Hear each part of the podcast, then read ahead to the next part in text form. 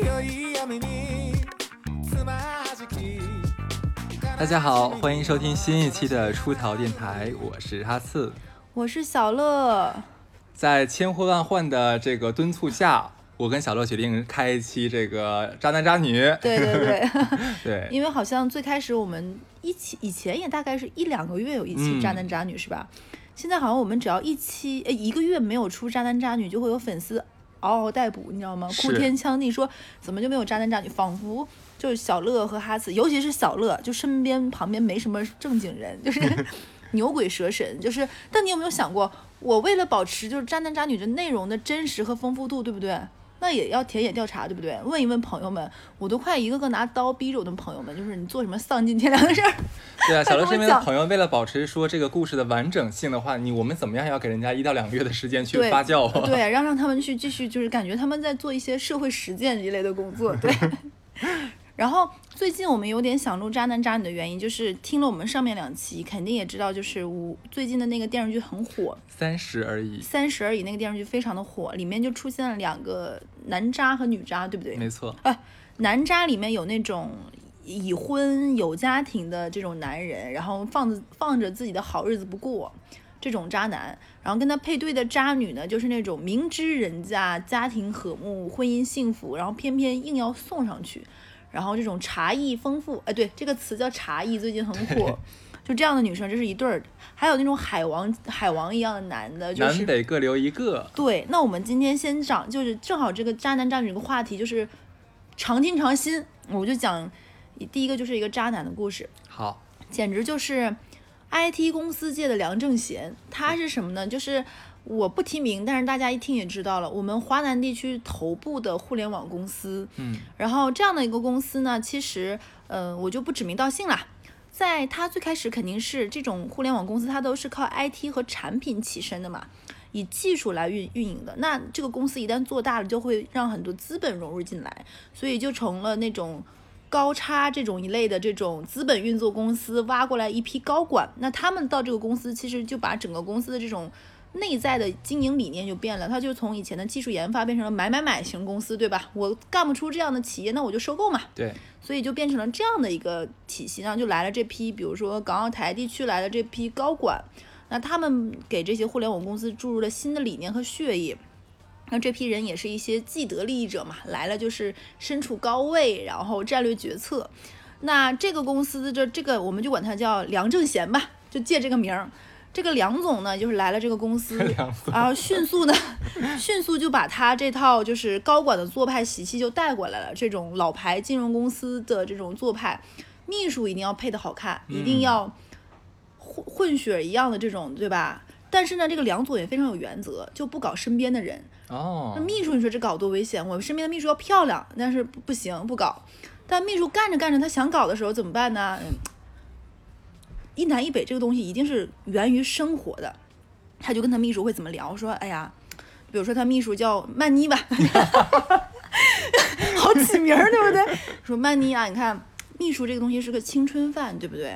你不能一直干这个。你说你能一直做秘书呢？而且秘书这个东西是，你看我在这个这这这个公司干着干着，说说不定哪天就被干掉，对吧？嗯那不是一个长久的计，就是活儿。我能走，你怎么办？嗯你在这家公司，你没有安身立命的本事，对不对？你不能一直做秘书，一边摸摸着秘书的手，一边讲这番心里话。这样吧，华中就是华东地区有销售，就 BD 这类的工资工作，你去那边儿。那边儿呢，既是一个新鲜的环境，那其实像你呢，你在哪儿上班都一样，对不对？嗯你外地人，深圳也好，上海也好，对你来说没什么区别。你去那边开疆扩土，然后呢，既断了和我这边好像是直系部队的这样一个联系，在那边呢有一个新的市场。哎呀，深圳大龄剩女多，其实恋爱各方面的机会也少。你这么漂亮，对不对？上海那边女性地位又高，然后环境又好，适合你这样小姑娘，你去。然后这小姑娘稀里糊涂的就怎么哎，临送一程又睡一觉，对不对？就被渣男这么稀里糊涂的就从秘书换到了这种华华华东地区当了这种 BD 销售。哎，你别说，你别说啊，这个老板其实还挺有挺讲究的。你至少说给人家安排个好活儿，即是不使没有是好活真的话，不一定哎啊是吧？对啊，哦，行因为，你想销售这个东西是就是可轻可重，对不对？嗯，你要是有本事转行，那是你个人本事；那没转没本事，那那就不行就是不行嘛，就相当于给你嗯送走了，对不对？哎，我这样可以换一个新秘书，你哦，对啊，又换成一个漂亮秘书，然后你又被我支援了，对不对？那我去上海出差，你是不是得接待我？哦，对不对？哎呀，那不得跟曼妮啊，我到了就是，哎，你看公司的那种协议酒店，你给我挑一挑哪个离公司这边分公司近一点的，帮我订一订。哎，晚上一起吃个饭呀、什么什么，水到渠成，就莫名的就把这个曼妮就变成了，就这个王曼妮就变成了他在这边的一个住户办了。嗯，没事儿接待。这个王妮王曼妮也稀里糊涂就变成了他的一个这种小三儿吧，这种感觉。然后慢慢的呢，等他的另外一个过了两三年，秘书这东西要两三年一换嘛，对，就我们的梁正贤先生梁总梁总又把他这个张曼妮说一说，哎呀，你看啊，我们这个公司其实除了华东是不是？你看还有华北地区，对不对？北京，你看你是北方姑娘，对不对？其实还是要回到离家里近一点的地方，是不是？你看，就是国中国还各种中心还是北京，南方其实还是你会发现，说是来了都是深圳人，但其实都是外地人，对不对？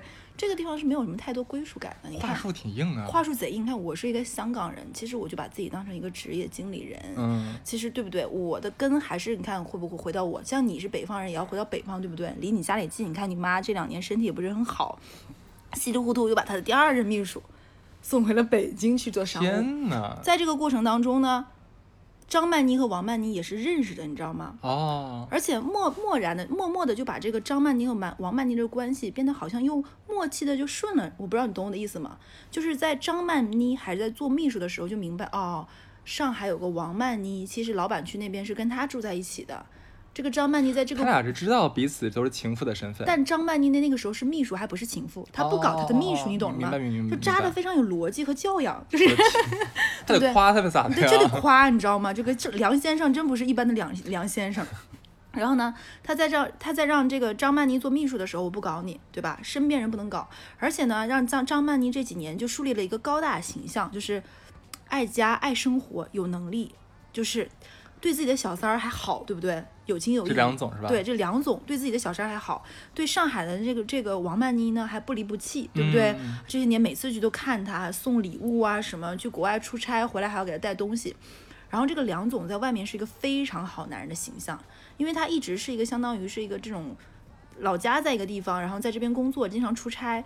据他们团队的很多人说，他比如说去美国出差，去英国出差，临走之前的最后一件事情，一定要说啊，你们等我一下。然后因为这次出差太忙了。什么都没有我老婆买，哎，你们能不能陪我去？就是附近的，比如说 LV 啊什么，给老婆买个最新款的包，然后一定要挑最新款的，因为我怕我老婆自己也买了。嗯，然后就是就是这种，还树了一个非常好男人的形象，而且这帮高管其实，在一些这种大佬之间聚会就没什么可聊的，无外乎自己的家庭、自己的孩子去哪儿读书了、自己的狗，对不对？那他就一定是坐坐上宾侃侃而谈的，因为他就是所谓那种孩子送到了名校，然后老婆出身又很好，就是这种。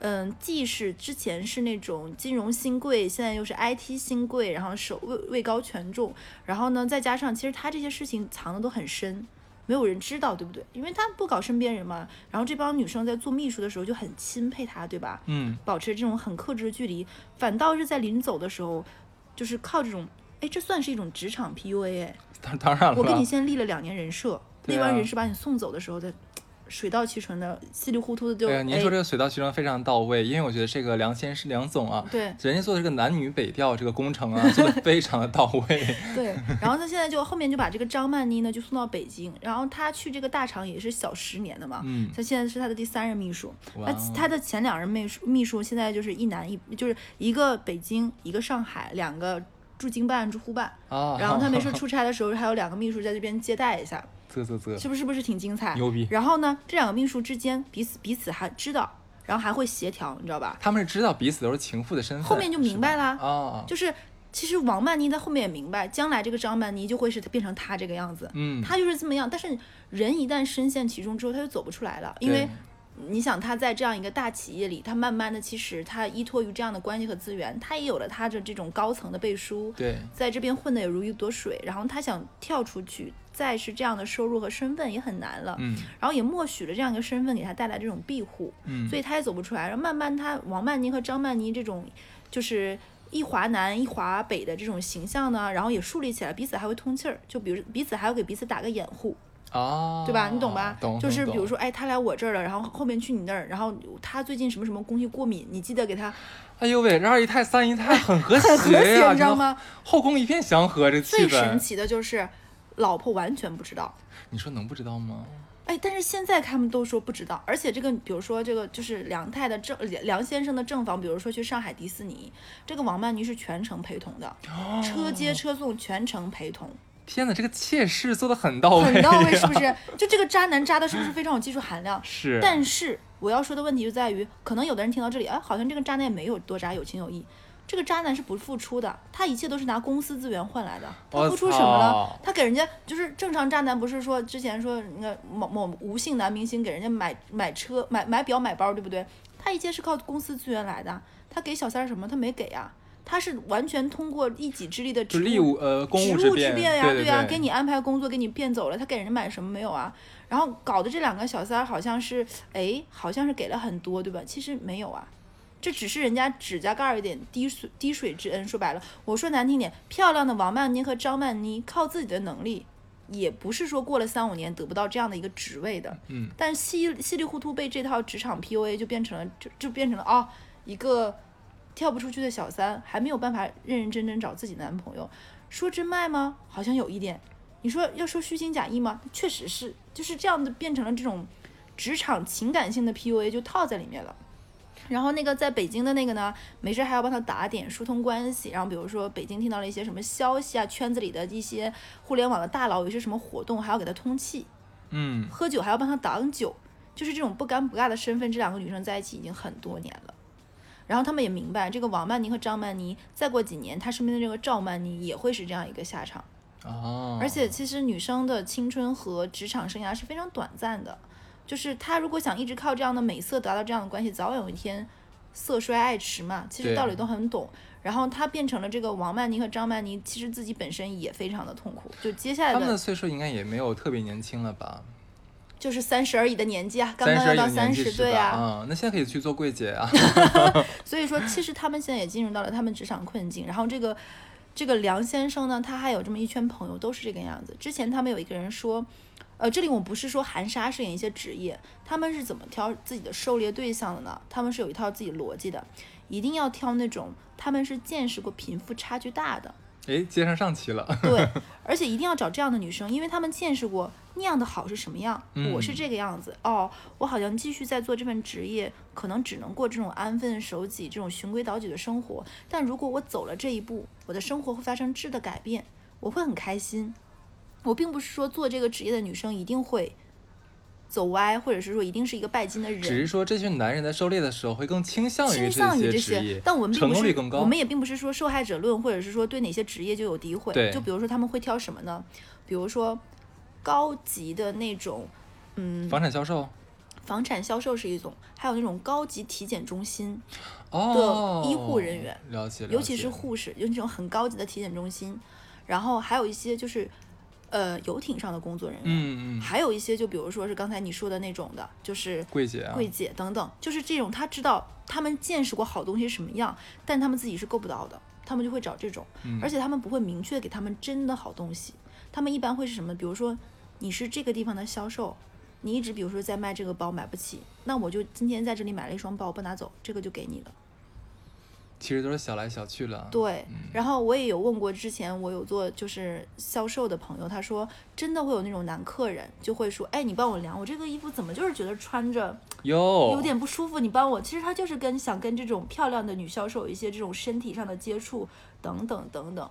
然后我还有听说过那种我我是做设计的朋友，他们是做那种园林设计的嘛，嗯，然后去给人家做豪宅的时候，就会被那种豪宅的主人说，哎呀，其实就一边从那个手。从你的耳垂儿滑到了你的腰，哇一边滑一边说说，哎呀，像你这么漂亮的姑娘，其实是最应该住在这样的房子里，你应该设计你自己的。哎，我给你插插一块儿，嗯你知道现在豪宅销售很多公司有什么要求吗？什么要求？晚上六点之后，女销售出去，假如说去量房啊，去嗯是是干干嘛的话，是必须有一名男性同事陪同的。呃，我觉得这很尊重女性，也很嗯注意女女性的安全。然而男性员工的话，不管你几点的话，你就自己一个人，这个我们就不怕摸吗？也怕呀，对不对？对啊，然后我还记，我就不说是某家地产公司了，那家地产公司是不允许你销售穿裤子的，一定，呃，你不要害怕，一定要我懂我懂一定要丝袜裙子，他其实有一点就是说，用这以色是他人来吸引成交量的。是的，就是嗯有这种的。那我我是觉得，就是这样的工作，如果女生你进去发现她有这样明确的性别上的一些暗示，给了你额外的工作，你可以大胆的说不，就你已经让你觉得不舒服了。对，对如果是不舒服的话，可以说不，但是我们不得不承认，很多女孩的话，这个没有任何贬低的意思啊。那咱们就是想挣钱，你只要能管住，嗯咱们就是想挣钱。你只要能管住你自己，就是能控制好、把控好你自己的话，我觉得任何工作都可以做。哎，你知道你刚才那番话特别像那个《情深深雨蒙蒙》里面那个依萍的妈妈，听说依萍去了夜上海的时候说，说我说说，然后那个依萍就说没事儿的，我学不坏的，我在那里会怎么样？一个月之后的话，依萍就跟大家说。大家都认识我吧，我是大上海的舞女啊。我叫白玫瑰，你就是有这种感觉笑对。哎，说完这个，我再说一下，其实听过我们电台的人都听说过，之前我们讲过那个，呃，我们也不是地域歧视啊，就是我那个哥们儿是常州的，我还没有给他起好名你，但凡不提这句话，大家还没想到这一点。怪我，我长嘴。因为这哥们儿是常州的，我们在录这期之前还没有给他想要起外号，就一直叫他小常。小常女朋友就是之前录的那个 笔很粗的那个，你发音发准确一点，就是跟你跟他一起去看那个毛笔毛笔毛笔字的展，对，书画展，毛笔字展。你这个粗俗的，你这个你这个没文化。你下次不许再骂人家了啊！你你说你你这个没文化的害怕，毛笔字的展，哎呦，哎呦天哪！哎呦喂，书画展，好好好，哦，最近在推荐大家，我们去看的就是宝龙美术馆的，就是它有个馆嗯上海藏展，宝龙美对对对，大家可以去看一下。然后呢，就看书看看书画的时候说，这笔好粗，这 就这个女生，我忘了之前给这个女生取的叫什么名字，好像叫叫苹果吧，应该是。呃，苹果是苹苹果然后，呃，上期有聊过这个苹果就特别热爱艺术，是个是一个伪文艺女青年。总感觉我们好像含沙射影，但其实没有，我们就是说一下他的特质吧。他也说是毛笔字展吧？对 你别笑他，没有高级到哪儿去。这个事情也会成为我们那个粉丝群里的梗，对吧？毛笔字的展。然后呢，上一期有讲过，就是这个小常很痛苦，这个常仔非常痛苦，因为发现他女朋友是一个热爱去看音乐节，然后又很喜欢在音乐节上约叉的这件事情。果儿。是个非常这么的果儿，而且是玩的非常乱的果所以这个常仔是跟我讲这件事情很痛苦。后面我也有问过常仔，我说你一般人被绿了是不是都会很不爽，就是不想让别人知道就这个事情。然后你的常仔就说说。是的，就特别不希望让自己的兄弟知道，就觉得这很丢脸嘛。对对，但是呢，就想跟你这种，就是既不会讲出去，也不会笑话我，讲出去，对，因为电台的人听都是陌生人嘛，然后我也被绿过，就是他会觉得跟我讲，他没什么心理负担，所以他跟我讲，觉得你更有同理心一些。对，他就有更有同理心，而且这个长仔呢也不是什么好货色，他之前呢也是我们往期渣男渣女里面讲过的故事的人，嗯就前八期，然后呢，上一期我有说过，他发生这个事情他很痛苦，他想分手。但是呢，我也讲过，他们是在他们当地，其实两个人都还有一定的声望，两个家庭。嗯，对，然后本身就是带着一些这种家族就是门当户对的意味在，然后门当户对过程中发现，哎，男的觉得女的漂亮，对不对？各方面不错，也挺喜欢的。嗯，女生呢也觉得男生不错，学历啊各方面都 OK，然后再这么喜结连理了。殊不知后面，然后呢，常仔痛苦了很大一阵儿，都不敢说分手。后来痛定思痛，经过我们这一一个多月嘛，我录他是我们录上一期的时候，他刚跟我讲没多久，嗯，他突然跟我说：“乐呀，我不打算分手了。”我说：“啊，我这是不像你啊！你当时跟我就是又咆哮又电话又哀嚎的时候，可不是这么说的哦。”他说他怎么想？他说这个分手是分不了的。首先，这个分手要是真跟他爸妈讲，他爸妈应该也没有办法把这个理由真的跟人家女方父母讲，说不出口的，说不出口。而且女方父母呢，一定也是向着自己孩子的。对，这件事情呢，在圈子里呢，也后面就感觉永远是他们家像吃亏一样。嗯，就是好啊，就是你儿子跟人家其实，嗯，在老家就是这个样子。你跟你跟一个女生住在一起了，其实对于老一辈儿而言，你们和结婚就差一张纸了。嗯，所以，如果你到这一步还没有跟人家女孩子结婚，其实就是有点辜负了人家，并且有点玩弄感情。嗯所以这个长仔呢，其实有点矛盾。在老家呢，既要保持这种好男孩的形象，其实内里里子里也是烂货一个了。然后他痛定思痛跟我说，他决定了，这个人也还蛮决绝的，跟我说他这个手不分了，未婚妻还是未婚妻，年底结婚还结。我他说我说我说哥们儿怎么这么有魄力？他是怎么想通？他怎么跟自己和解的呢？他说他是这么想的：首先，这段感情是有的，他老婆呢有错，他这些年呢也没好到哪里去啊，也没好到哪哪里嗯去。后面我们再展开讲他的故事。然后呢，他就觉得这个事情呢，他可以消化。然后他跟他老婆约，呃，他跟他这个未婚妻苹果约法了三章。哟听完这约法三章，你就真的大丈夫。啊，快告诉我，第一章就是他老婆，他这个为苹果再也不许参加这种音乐节一类的活动了，跟以前那些人不许再联系了。那毛笔字展呢？该看的粗的书法的笔还是要看的，这是第一点。这这个音乐节这事儿它就断掉，以后不许去了。这些嗯人就是不要联系了，这些软件也不要再下了。这是第一点。第二点呢，如果瘾太大，还是想玩儿，不要搞老家的人，就不能不要在。圈子里，就不嗯要让我发现。你可以，你要是有有本事做到没有人知道，我算你厉害。但是你要是敢让老家的人里面有任何一个人知道，那我不会给你好果子过的。就这个事情是我们谈清楚，婚前就把事情，如果发现你出轨，我们俩婚姻走到这一步，你就净身出户。他是跟女生这么说，我们俩后面就好聚好散。然后这样，这是第二点。第三点呢，就是一定要注意安全措施。嗯，如果实在是瘾太大，要跟人家玩儿，你一定不能把这个啊，对，引出这个，我说，哇，这真是 大丈夫能屈能伸啊。他说没招呀，因为他说他想了想，如果一旦这样的话，他也可以玩了。就是我说怎么一下子，他说他他感觉他以前，他说他最开始有点恐婚，你知道吧？他就觉得哎呀，就是老家，然后一旦发生点什么错误，就会搞得鸡飞狗跳，两家人不和睦，然后自己一下就被盯上了耻辱柱。嗯他，说他一下子因为这件事情经历了，他说他内心百转千回，他是不是有点大男子主义？非常，你听他因为我感觉说他他做的事情跟他老婆呃未婚妻做的事情，其实我觉得不分上下，好吗不吗？相 上下，对啊，你也没有好到哪里去，哥们儿啊。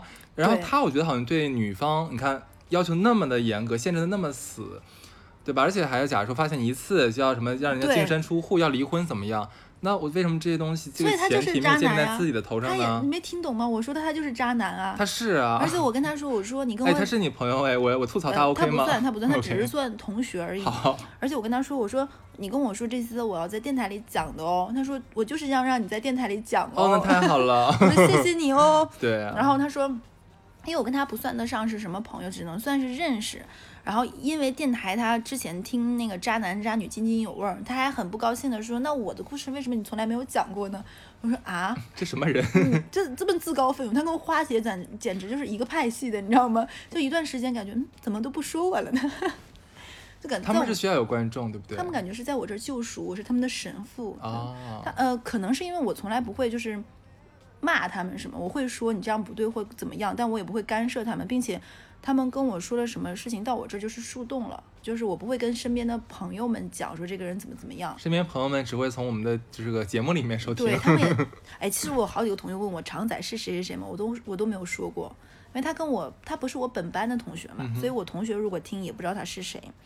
然后这个常仔呢，在上学的时候还干过一件什么事情呢？应该很多人看过那个电影《致青春》，对不对？嗯那个小说也看过，里面有一个情节是什么呢？跟常仔简直是非常相似。就是那边有个情节是大概是放暑假的时候，大家都回家了嘛，然后男主角和女主角都没有回家，然后在学校的那个男生寝室里住了一夜。嗯，我们这个常仔在大学的时候干过什么事情呢？同宿舍的男生回老家了，女同宿舍的那个男生来他们寝室给男朋友取东西，一来二去，他跟他同寝室的男生的女朋友在他们寝室里发生了什么事情？一日脏不脏？脏，对但是那个女朋友也够脏的了。就是，呃，我也不太懂那个女生是怎么想的。然后她后面还跟他室友修成正果了，现在现现在有小孩了。但是当年为什么发生这个事情呢？我们也不理解，而且变成了后面的几个假期，他们变成了暑期夫夫妻，就暑期情侣，你懂吗？哦、因为这个女生是当地人，然后她的男朋友每年暑假都要回回老家嘛，对不对？她跟这个长仔变成了暑假情侣，就每年暑假都固定在一起，保持嗯这样一个关系。对身边人应该都知道吧？只呃只有她男朋友不知道吧？她他们班的就是这个就是常仔的同寝室的人，同班的人肯定不知道，啊，但是他俩就一直保持着这种关系，在那个女生的圈子里是没有逼人的。那很快就传出来了。对啊，然后但是这件事情神奇就在于到现在她男朋友她老公也不知道。老公是绿奴，他我觉得他绝对知道，不可能不知道。哎，我那我这个地方就是也也，其实听我们电台的人也可以讨论一下，就是当你发现你身边很亲近的人的伴侣出轨了，并且有实锤，嗯，你会不会告诉他？你会吗？这个咱俩之前讨论过你。现在呢，就时过境迁，一年以后，呃，我是我只有两种情况，我看这个人，就是我这个所谓的朋友是好朋友还是一般朋友。如果是一般朋友的话，我就不会说，就多一事不如少一事。嗯就比如说是我的呢，比如说我的另一半出轨了，我一定会告诉你。好朋友的话，我一定会说，嗯因为像你之前也讲过一点，我觉得这个是我最大的动力。为什么？尤其在北上广深啊，嗯你这两个人一结婚啊、就恨不得赶上两个上市公司并购了一样，对对对吧？嗯你如果说一方已经出轨了，那他可能早就开始在准备这个资产转移是了，的，是的，对吧？咱们不怕说感情什么受不受伤，这都是二说了已经都，咱就说最实在的。你万一让我把我好朋友最后因为离婚，然后受到了财产的损失的话，这个是不能接得不偿。失。对我也是这么想的。所以说，基于这一点的话，我也会一定跟我好朋友来讲这个事情。如果我我后面有想过这件事情，只要但凡我把我认为他是我的朋友，而不嗯简简单单是同事、是邻居的话，出轨我一定会说。嗯、有一种情况下我可能会谨慎一点，就比如说你明确发现另外一个人不正常，就跟那个日本的那个陈旭峰那个案子，这种的，就男的疯了就一定要砍前女友的那个。哦，如果不是这种，我明确知道他这个人心里有问题，我会谨慎一点，我都会说。是如如果是实锤，嗯因为一一旦发现是实锤，能让你一个外人都知道，这就是相当猖狂了，这就完全就没有避人啊，这就是这说难听点就是骑在人家头上拉屎了。就这种情况下，但凡你认为他是朋友，一定要说。就是这种事情，如果你不说，就像我之前一直说的一个理论，就是结婚这件事情不是单纯的两个人你爱我我爱你，这就是两个上市并公司并购，能达到能达到一加一大于二是他们最终的夙愿，能嗯达到一加一等于一就已经很不错了，一加一等于一，太惨了。一加一等于二，嗯，所以我就是觉得这样的一个感情，你你的朋友如果他愿意走最，担心的是什么呢？就是你刚才说这点，我认同，这是对朋友的一个负责的态度嘛。可是很多人其实是魂不吝，拎不嗯清楚。嗯假如说，呃，我为了我的朋友好，我告诉他，哎呀，你知道吗？你男朋友或者你女朋友在外面乱搞，哎，嗯，然后当下他也是特别感谢你，然后结果没过两天，人俩人复合了，然后天天然后骂骂你，真的有呀。可多了这样的可多了魂拎不拎不清我有。我有那种那那种当年上学的学生时代感情很好，一起读双学位的人，然后后面关系不好的时候，他跟我说，他最不想见到的人就是我，因为他认为她男朋友出轨这件事情只有我知道，我告诉他了，他在我这儿站，他在我这儿抬不起头。就你见过他最不堪的时候。对他，我我见过他婚姻婚姻和感情的里子，他要面子，但我嗯见他的里子，他不需要别人告诉他里子。嗯然后我有一次跟他很伤心，我说我我很伤心，因为我觉得，首先我知道我们这友情到这里就挽回不了了，但我很难过在于我没想到你能这么决绝的不想见到我。嗯，但他跟我说，他说你干嘛要叫醒一个装睡的人呢？我就是很喜欢我这段感情，我就是很爱我男朋友，我就想跟他修成正果，我就想让别人羡慕我，我过得很好，我就想做那种百分之百最幸运的女生。你干嘛要伤害我？你干嘛要告诉我真相呢？所以这就是一定要只能跟你知根知底的好朋友说，我是这么想的。而且你知道他后面会说什么话吗？嗯他说听到你过得不好，我会很开心。他会说这种话，他说你过得，他是恨你的，其实他跟我说他后面听说我离婚了之后，他有一种觉得，嗯，开大 party 庆祝对一下。你过得也不过如此嘛，你干嘛还告诉我我过得不好呢？他会觉得我告诉他情感的真相，是因为我嫉妒他。就我嫉妒他过得好，他新新婚，他不，他感情好，她男朋友棒，所以我告诉他，你知道吗？你男朋友出轨了。他不想知道，后面他听说我过得不好，他会觉得一报还一报，你看你过得也不好。所以嘛，就是说，就是跟朋友说对象出轨这件事儿是要有风险，要谨慎的是的，就如果你们只是表面光的关系的话，我现在也觉得，如果只是表面光的关系，不要不要多这个罪。嗯，你可能会给自己带来很多不必要的麻烦，因为真的，其实通过那个女生身上，我发现那个女生我们管她叫姚吧，就是姚，就是姚姚女士，姚女士就是那种，我不需要你告诉我我我生活是什么样，我也不需要你榨着我，我不需要你关心我，我不需要，我就需要你拍手祝福我真好呀，在我的朋友圈下面点赞，表达对我的羡慕，然后在他一些微微边边角角露出 logo 的照片下面说啊，这个是什么买不到，这个好贵哦，你男朋友对你真好呀，他希望大家就是他幸福的朋友圈下面的鼓掌和点赞的人。他不需要真朋友，嗯，他觉得他全世界跟他真正是真朋友的人只有他爸妈、他老公。他只需要你们在他旁边为他欢呼、为他鼓掌就可以了是的了。就看他的好事实如此的话，不关你们事，他是这么想的。额外就是，我发现有些朋友，你只要陪他抱怨就好了，哎，对对你不需要对对对，你不需要给他建议，你也不需要给他意见，你你也不需要对他有一些说你你怎么吃个这么亏不长脑子啊？你不需要给他这些的，你只要陪着他就可以了。我好难做这样的朋友，你知道吗？就 是就是，我就就我特别喜欢别人问我的话，我就给你一个解决办法，然后但是大多数女生是不行的，很多一部分女生，尤其是小女孩尤其是在我跟我家里的亲戚聊天的时候，发现为什么有的时候人家不愿意跟你这些姐姐聊天？为什么？你的经验和教育教训也好，可能在他这里根本就帮不上他，他也听不下去。嗯，这段路他一定要自己磕的头破血流，他一定要就说就像人家说说渣男有渣男的好呀，渣男有渣男乐呀，对对不对？对，他自己想享受这个过程，他跟你的姐姐或者是跟一类说，他其实跟你痛吐吐槽的既是痛苦也是幸福，对不对？可能心里还想说，哎，你这个老女人，你看你就是没有被爱过吧？你就是现在没有感情，你嫉妒我。就你只要陪陪他就好了。有的时候我在想说，嗯哎，我在吃过这么几次亏之后，我发现你有的时候说真话，人家真的不需要。嗯，然后这个时候，你我就刚才不是因为那个常仔引出来的嘛，他跟那个女生一直是这种暑期情侣，嗯，然后跟这个女生，这个常仔有一个非常不要脸的事情，这个女生也不怎么样，嗯他们俩知道，他们俩会拍很多呃，video，对，然后到现在还会留着，所以他跟这个女生到现在还保持这样不清不楚的关系。呃那个女，生不是结婚了吗？是的呀，这个事情为什么我我我要拿出来呢？是因为我是一三年毕业的，然后零九年是我们的入学年，对不对？我们在去年同学聚会的时候，有一次大大范围的聚会里的时候，他们还重温了一次爱火。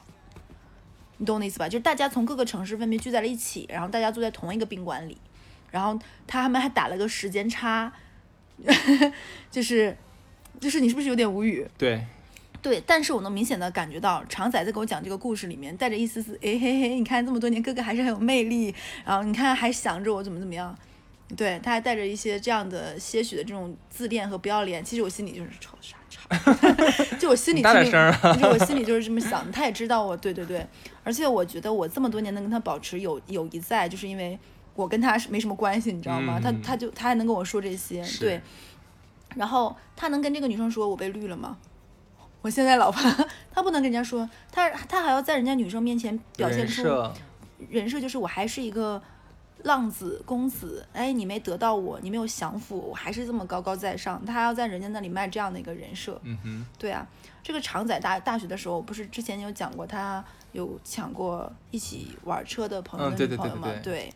然后他在上学的时候，还有追求过他们当时的辅导员，为了考试不挂科，就是跟比他大个五六岁的辅导员姐姐疯狂示爱，是不是无语？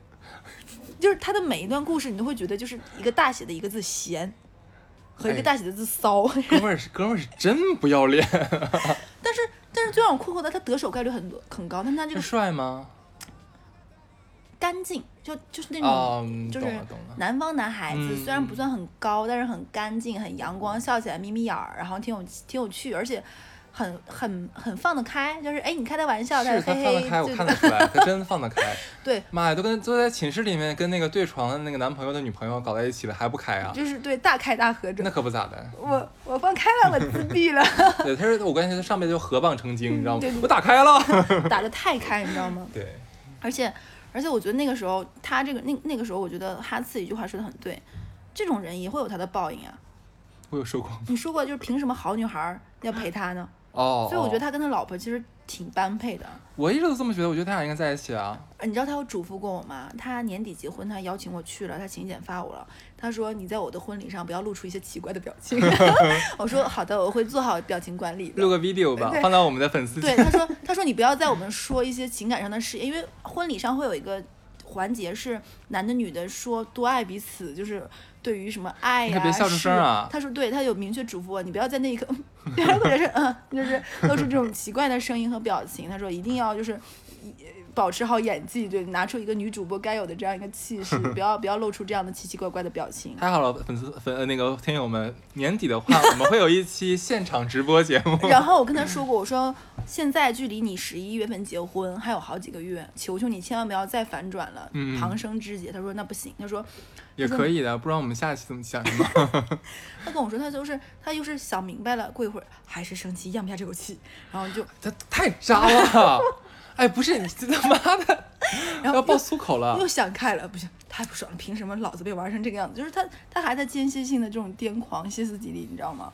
那真的很气人呢！你对呀自己什么屌样子呀？对，然后他有的时候还会陷入到那种，哎呀，哥这辈子也玩玩的挺值的，所以就是得饶人处且饶人，对不对？然后出来都是有都是要报应要还。过一会儿我说，凭什么我要 这种人设？我说我都怕你精神分裂，你知道吗？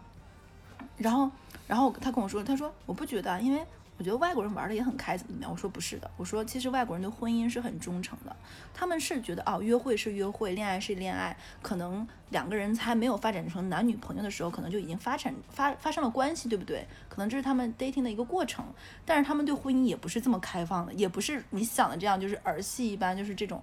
然后他说，那国外也有开放式婚姻呀。我说，我说，首先没有那么多人像你想的这个样子，能把这件事情看得这么哎，开。他想开放婚姻可以呀，那他你别你别约约束着人女方啊！对啊，那你生啥气啊？对啊，我说你别生气啊，说双标了有点儿他骨子里还有这种大男子主义的这种奇奇怪怪的这种桎梏他，男权对，很那种感觉男权，对、嗯他比男权妈妈还男权。我无意中打开咱们粉丝群，我发现了两次，我们群里有两个男权大哥。然后我觉得，哎，但是但是这个里面，哎，我们插播一下，就是如果想要加入我们粉丝群的话，就是可以呃搜索，哎，你你这广告你打吧，搜索一下我们的公众号啊，出出条 studio，咱也太贱了吧！讲到一半的时候，他们必须得听完。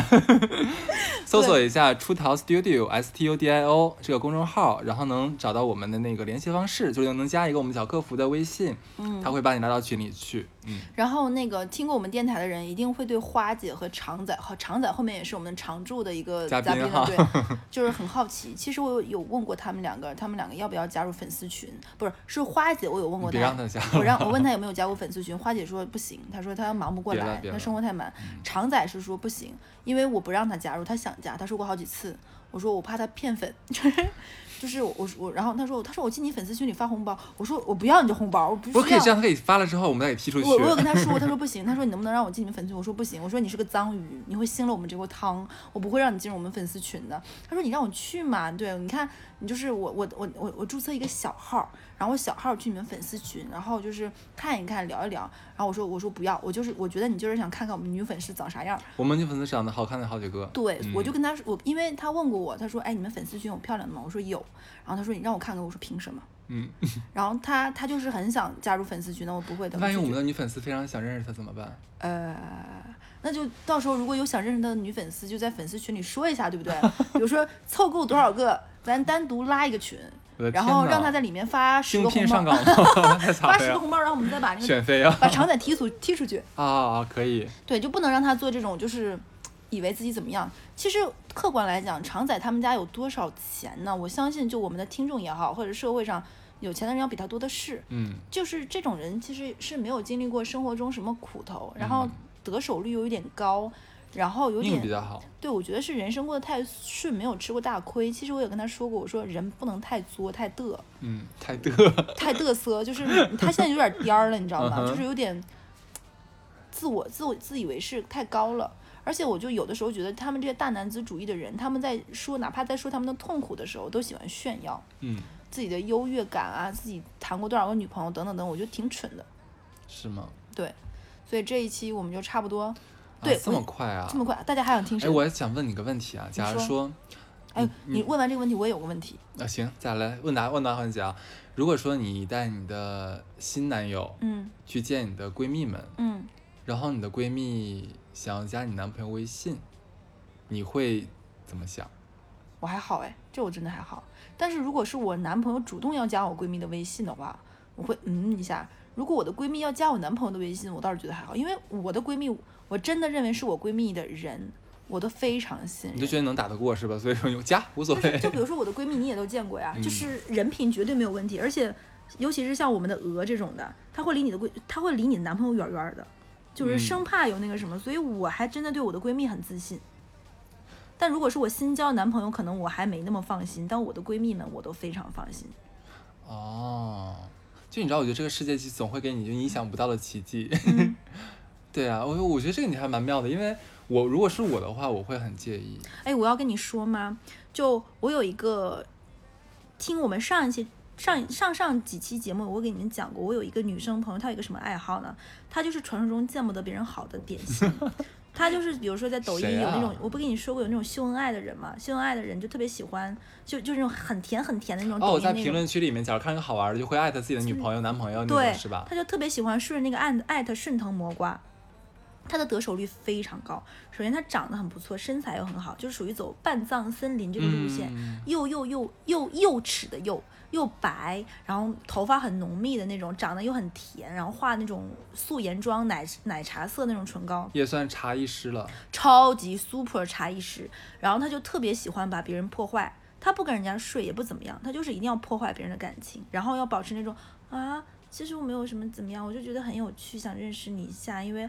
我一直没有什么朋友，然后就生活都忙于工作呀、考证呀，其实朋友圈子很窄，我就是很想认识一些有趣的人。然后我觉得你很有趣，我想认识你。为什么你的女朋友不高兴呢？我今天这个电影很想看，就比如说他他是科幻迷，我很想看《星际大战》，但是女生爱看的人很少。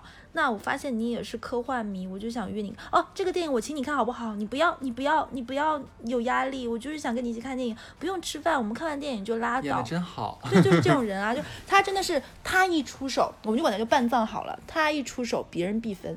哇，这么厉害！当年就出现过，比如说同学一起吃饭，那个时候上学的时候很流行，比如说我恋爱了，我男朋友请大家吃个饭什么嘛，我们是墨守成规不带他的，哦，就是真的是就是知道的什么逼样。破坏之王。就是有一些人他是那种游走的荷荷尔蒙，他跟别人搭个眼儿就行，我操！你你就想不到为什么就有人这么厉害，就是而且他能达到什么程度，就是他跟别人对上眼，就比如这男的也是渣男，两人一对上眼就可以，就是我也不知道这是什么隐秘的电流什么的荷尔蒙，他就能做到，而且他能够做到，比如说第一次，我举个例子，我带我男朋友跟他见面，然后他也跟他的男朋友在一起，他们两个就能在神不知鬼不觉之间彼此加了微信。在桌子下面吧。我不知道，你也不知道在什么时候他俩就加了微信了，然后两个人就单独出去干点什么了，嗯，天哪！就很奇妙。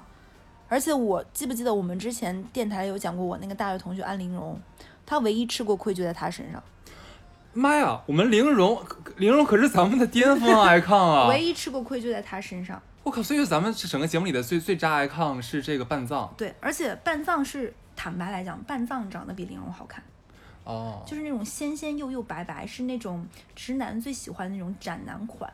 恨嫁风哦这种类型的，对对对，所以说他才是我们这边，如果我们这边要有要有鄙视链儿的话，他现在基本上是王者，他跟花姐不同，花姐是属于走放飞型的，就是敢爱敢恨，敢玩敢闹但是我。最喜欢的是花姐。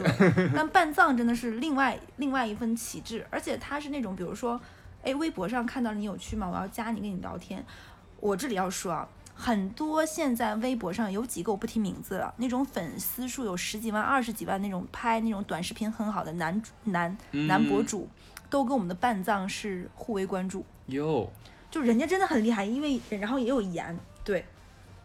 但是呢，他就是没有把他的盐和他的这个骚转化成生产力。就比如说做一个博主啊，赚了钱，所以我觉得他跟那那个距离距离这种可商业化还离着另一另一步。你知道吗？我之前有跟朋友聊过一个事儿，就是嗯我说为什么很多直男都分不清楚，就无法鉴表，就是我觉得 No no no，对。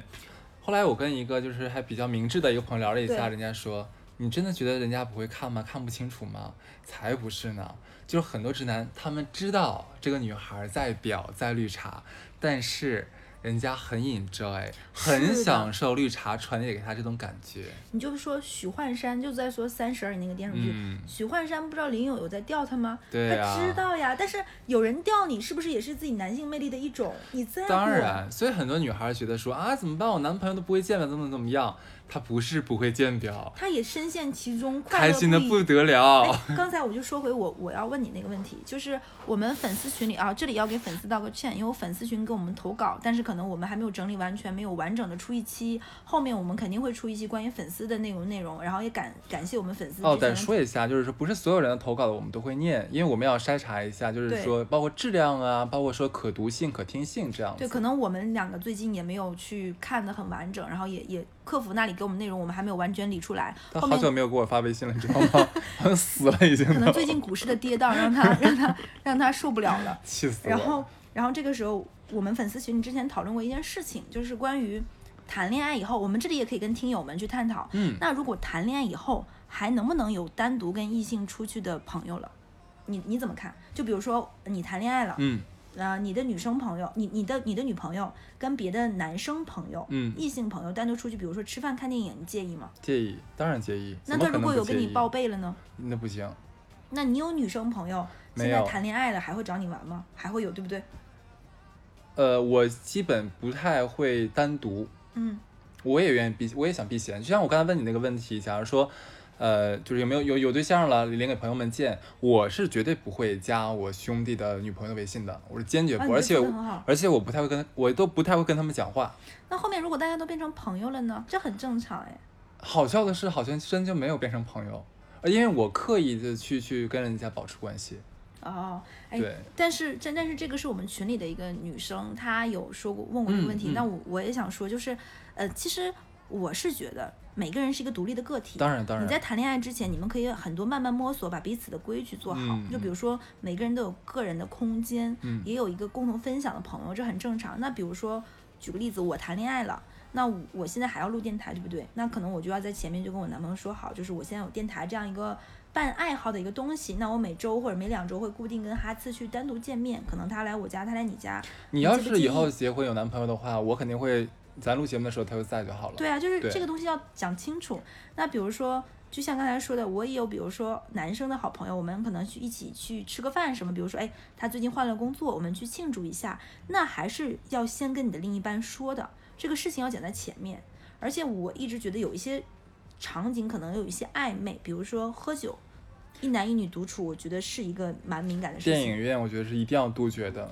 要讲清楚，比如说这个电影真的是，比如说第一部《哈利波特》是你跟这个男生好哥们儿一起看的，第二部可能他刚分手，刚怎么样，你陪他一起去看，你前面跟你男朋友报备清楚，跟你女朋友，你说这种时候时候的话，如果你男朋友没有空，如果有空你们三个人一起，那没有问题。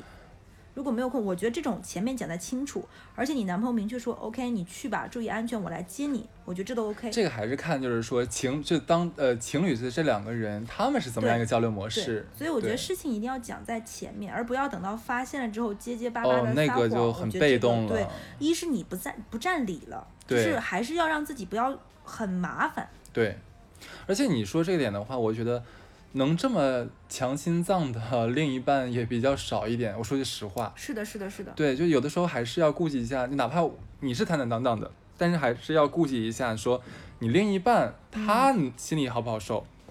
他可能说为了在你面前表现的更大度一点，他其实、嗯哎呀，吃了吃了黄连只能往自己肚子里吞这样子。其实对身边越亲近的人，越要考虑他的感受，不要把一些什么友善啊、爱呀、热情都留给陌生人，反倒嗯要对自己亲近的人多一些这种考虑，对，他们的感受、他们的心里怎么怎么样，我觉得这个很很重要。毕竟陪你人生很多路，或者是这一段路的人是他。因为你说这个粉丝留言的话，其实我我可能没有看群，其实是他他他的观点是什么？就是她被分手了，因为她的男朋友不接受这件事情，所以我在想说，可能呃，我们跟他还是有一定年龄的差距的嘛，小孩是吧小朋友，我是觉得，嗯、永远不要让自己站在很被动的那个地方。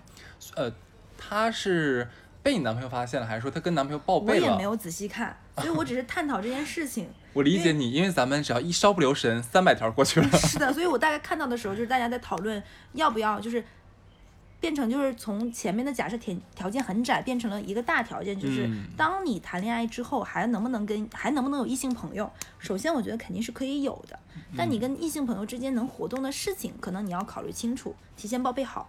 我举个例子吧，就是呃，我的一个好朋友，嗯嗯，她跟她男朋友两个人都是彼此把对方看的，就是看，恨不得拴个绳子套脖子上那种看着的。很多人很享受这样的一个爱情关系。我跟你讲，我也很享受啊。然后 啊，可可 enjoy 了。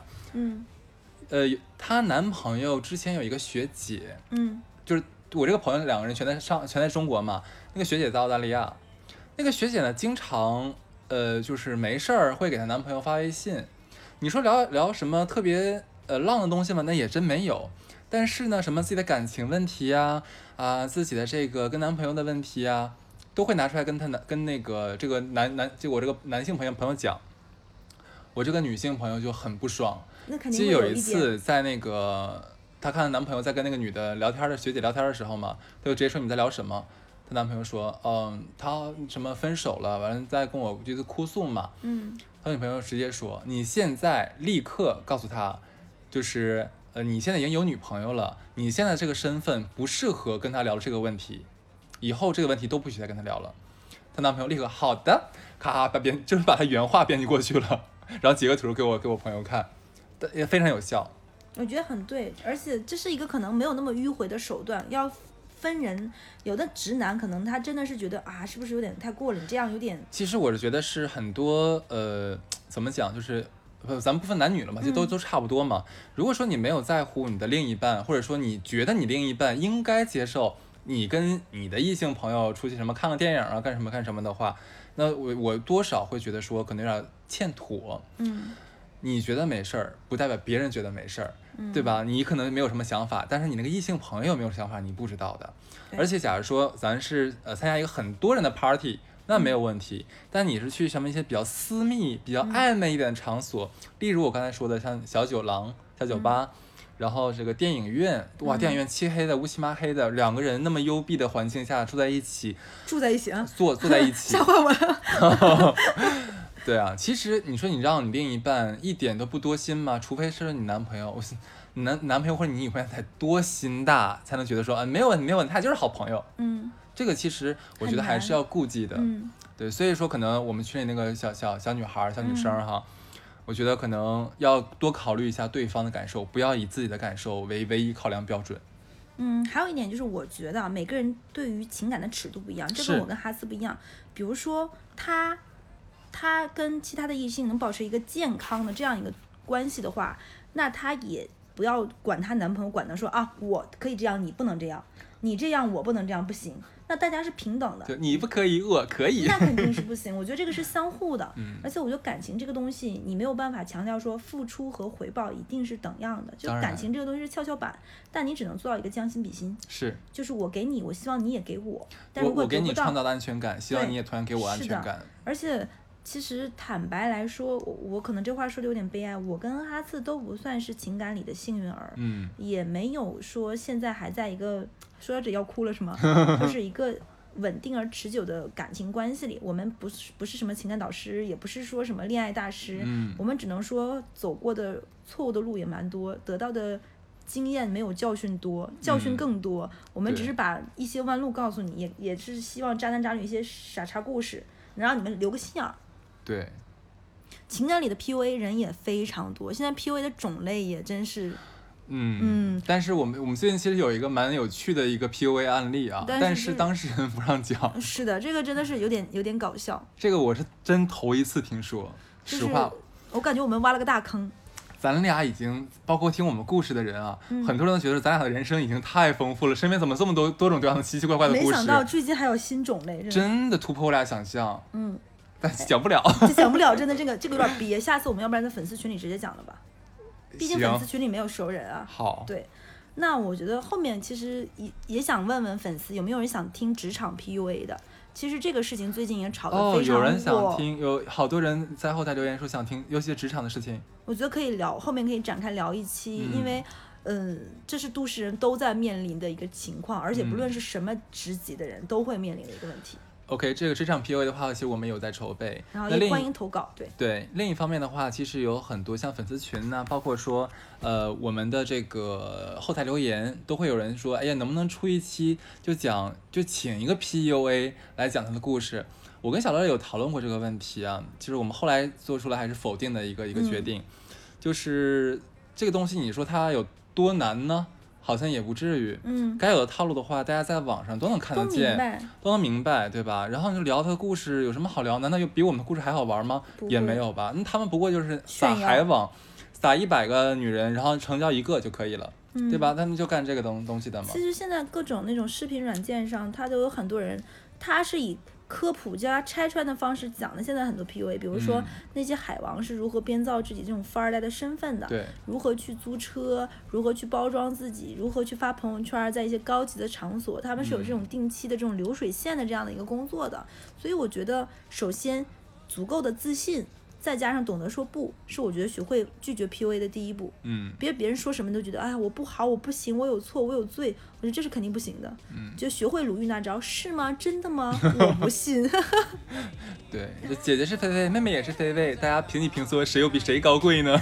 之前棒棒有一句个特别爱说的《红楼梦》一句话，说是都是梅香半把子，都是奴才，是不是很逗这句话？ OK，这一期挺有意思啊，嗯，那好，那就到这里，拜拜。拜拜。酔いどれハリコの物語やったら死ぬまで去る芝居あなたファファファファミ